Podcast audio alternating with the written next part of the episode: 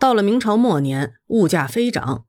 崇祯十六年，也就是一六四三年，陕西华州的物价情况是：稻米、粟米每斗二两三钱，小麦每斗二两一钱，盐每升银九分，清油每斤一钱六分，猪肉每斤一钱八分，棉花每斤三钱二分，梭布每尺五分。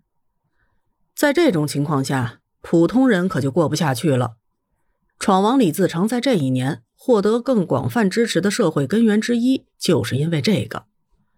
到了清代，首先是官军的工资基本上按照明末辽东军人的标准实现了翻番。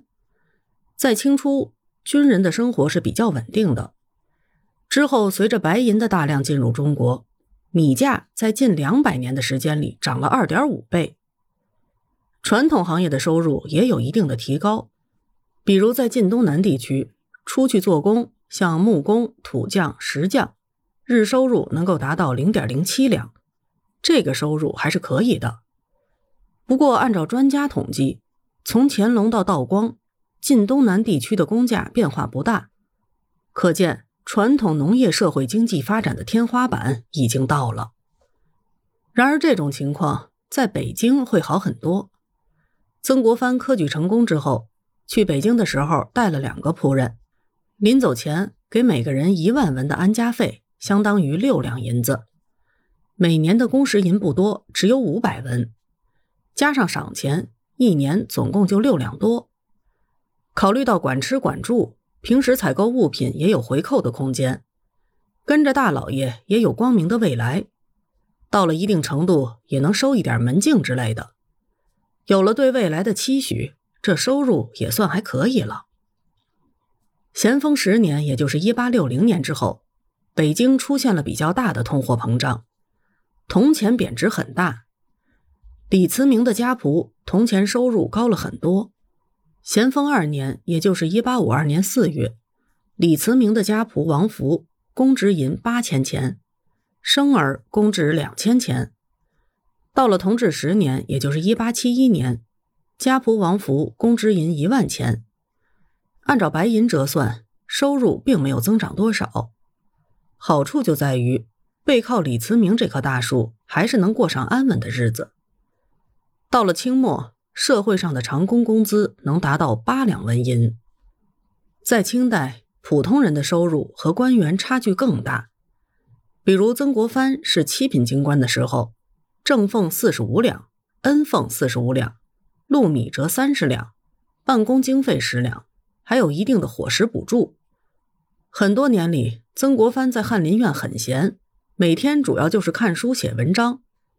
进入白银时代，国家治理方式逐步产生了变化，用市场化、社会化的方法进行管理的越来越多，也进一步促进了人口的流动。在城市务工。相对于面朝黄土背朝天、一眼望到头的务农，生活上变得更好，在前景上也有更多的可能。只是相对于官员而言，差距还是比较大的。当然了，不排除凤毛麟角的优秀者的生活水平会超过官员。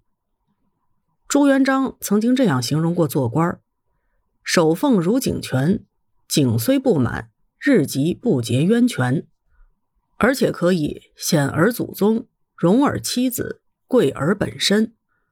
后半句说的是精神层面，前半句对官员物质生活的描述还是很精准的。这也就解释了为什么那么多人赚了钱之后会鼓励孩子读书做官。古代中国产业结构相对单一，除了做官，只有农业和简单的手工业，因此农工商的收入呈现扁平化。对很多人来说，这些职业的收入没有太大的差别，所以当官作为最稳定的选择而备受青睐。